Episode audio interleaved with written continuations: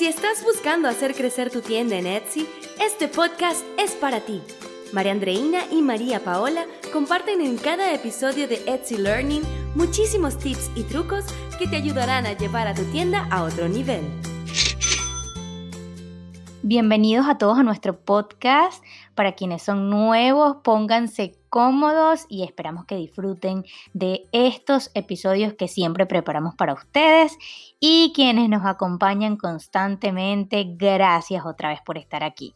Hemos venido hablando del tema de las devoluciones no solo en nuestras redes sociales, sino también en nuestra página web.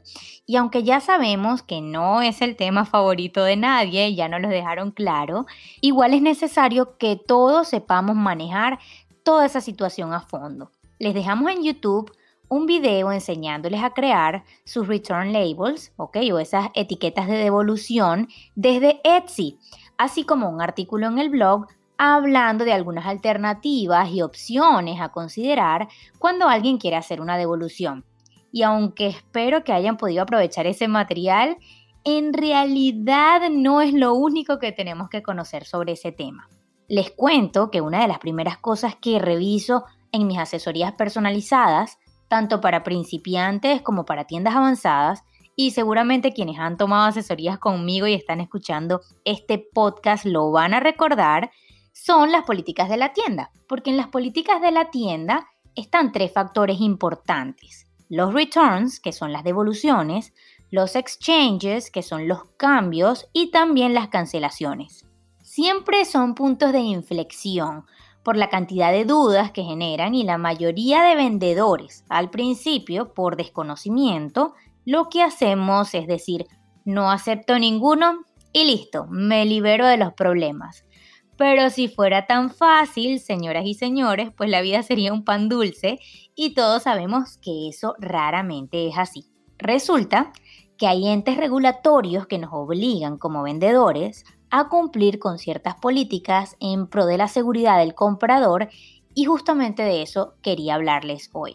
Yo quiero, antes de continuar, pedirles que al terminar de escuchar este podcast hagan el ejercicio de ir a sus tiendas y verifiquen las políticas que ustedes tienen ahorita. Si tienen la parte de returns desmarcada, es decir, totalmente cerrada, ustedes van a poder ver dos notificaciones en letras rojitas a las que muy pocas personas le prestan atención y de ellas es que vamos a hablar y aprender hoy. La primera notificación que les va a aparecer es para informarles que aun cuando tú no aceptes devoluciones, hay motivos por encima de ti que pueden hacer que Etsy te obligue a hacerlo. Así que aquí tocamos el primer mito. Tener en tus políticas que no aceptas devoluciones no es sinónimo de que esto va a ser una verdad absoluta y que tienes las espaldas totalmente cubiertas para nunca tener que hacerlo. Porque a ver, veamos el siguiente caso juntos. Vamos a imaginarnos que alguien compra en nuestra tienda y al pasar unos minutos nos escribe diciendo pues que se equivocó y que necesita cancelar la orden. Bueno, ya sabemos que en primer lugar es una de las notificaciones que más odiamos recibir y muchos van a decir que bastaría con enviarle a la persona un mensaje informándole que en nuestras políticas de tienda tenemos claramente que no aceptamos cancelaciones. Pero ¿realmente vas a obligar a una persona a recibir un producto tuyo que claramente no quiere? ¿Crees que, no sé, esos 10, 20, 30 dólares o lo que sea que haya gastado esa persona en tu tienda van a valer la pena que tengas un cliente molesto y que por seguro te va a dejar una reseña negativa? La verdad, nosotras no. Así que en estos casos, aun cuando tu política sea de no aceptar cancelaciones, nuestra recomendación es que canceles esa orden. Y mira que ese es un caso en el que tú decides si aceptas o no cancelar. Pero ¿qué pasa cuando un cliente decide devolver un producto que ya recibió porque no era como estaba descrito o se le envió dañado? Ojo, siempre que el daño no haya sido a causa del envío. El cliente puede abrir un caso en Etsy que básicamente es un reclamo y si no pueden convenir una solución entre ambos, tú como vendedor y el cliente, Etsy va a intervenir y puede incluso decidir que debes aceptar una devolución o cancelación, aun cuando tus políticas digan lo contrario. Así que como verás, si bien es cierto que tener unas políticas claras es extremadamente importante, aun cuando las tengas, habrá casos extremos fuera de tu control en los que podrías tener que actuar de forma distinta a tus políticas.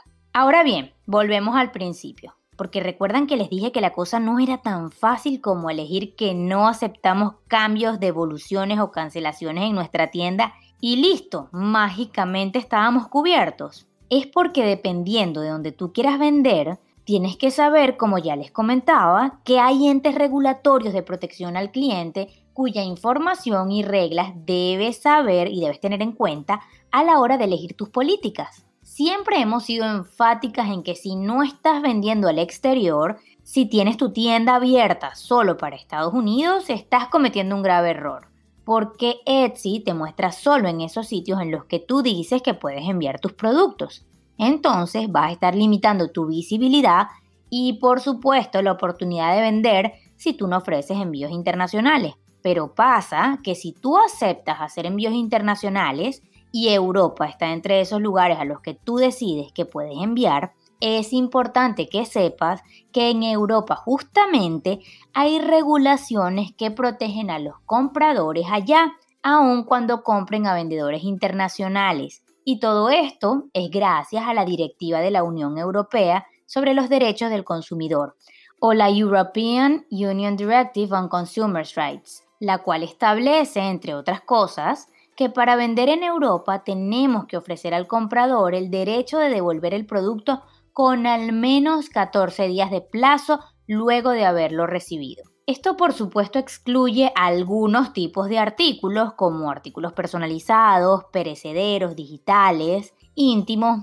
entre otros. Ahora, entendiendo esto, ya te habrás dado cuenta de a dónde quiero llegar. Y es que como vendedor en línea, si tú quieres vender a Europa y para evitar problemas a futuro, no puedes y no debes desmarcar la opción de returns o devoluciones en tu tienda para poder cumplir con las regulaciones pertinentes. Puedes conseguir más información sobre este tema si quieres aprender a fondo lo que podemos y lo que no podemos aceptar como devolución, así como más leyes directamente en la página de los derechos del consumidor de la Unión Europea e incluso en Etsy. Pues por supuesto, nosotras en Etsy Learning no estamos autorizadas para dar consejos legales sobre ningún tema y siempre les compartimos toda la información únicamente a modo de conocimiento y en base a nuestra experiencia. Pero sí creemos importante que sepas lo básico y así poder crear negocios que estén fuertes y seguros desde el primer momento para evitar tropiezos más adelante. Así que vamos a recapitular para que se vayan sin dudas.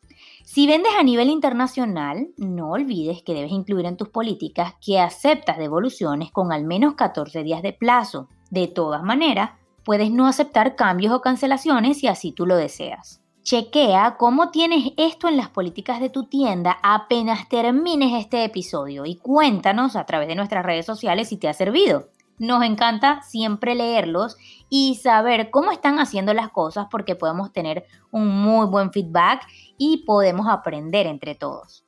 No olvides, por último, que tienes más información sobre Etsy y sobre ventas en línea en español a través de nuestra página web www.etsylearning.com y a través de nuestras redes sociales y canales como YouTube. Así que conseguir una tienda exitosa ya no tiene excusa. Nos vemos en un próximo episodio aquí en el podcast de Etsy Learning.